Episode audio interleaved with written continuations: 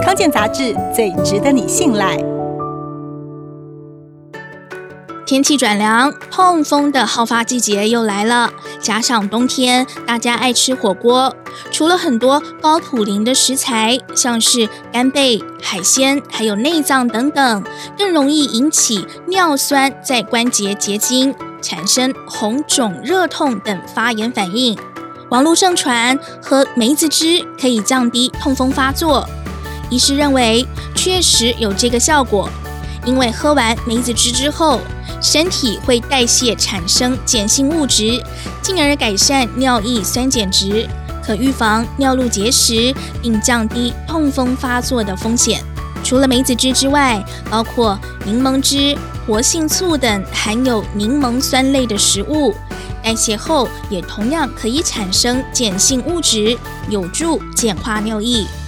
不过有两件事情需要注意：第一，梅子汁、柠檬汁效果有限，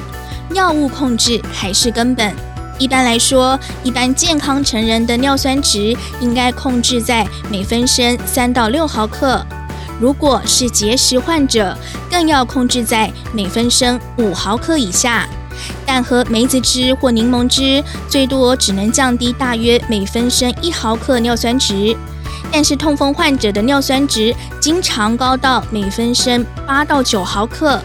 因此对这些人来说，梅子汁并没有治疗效果，顶多只是降低发作频率。所以千万不要本末倒置，吃药控制才是根本。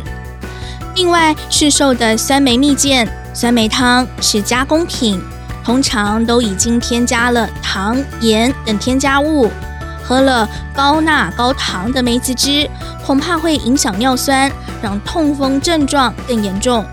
另外，也有研究发现，每天喝一到两份的高果糖糖浆饮料，比一个月喝不到一次的人，患有高尿酸血症的几率增加八成五。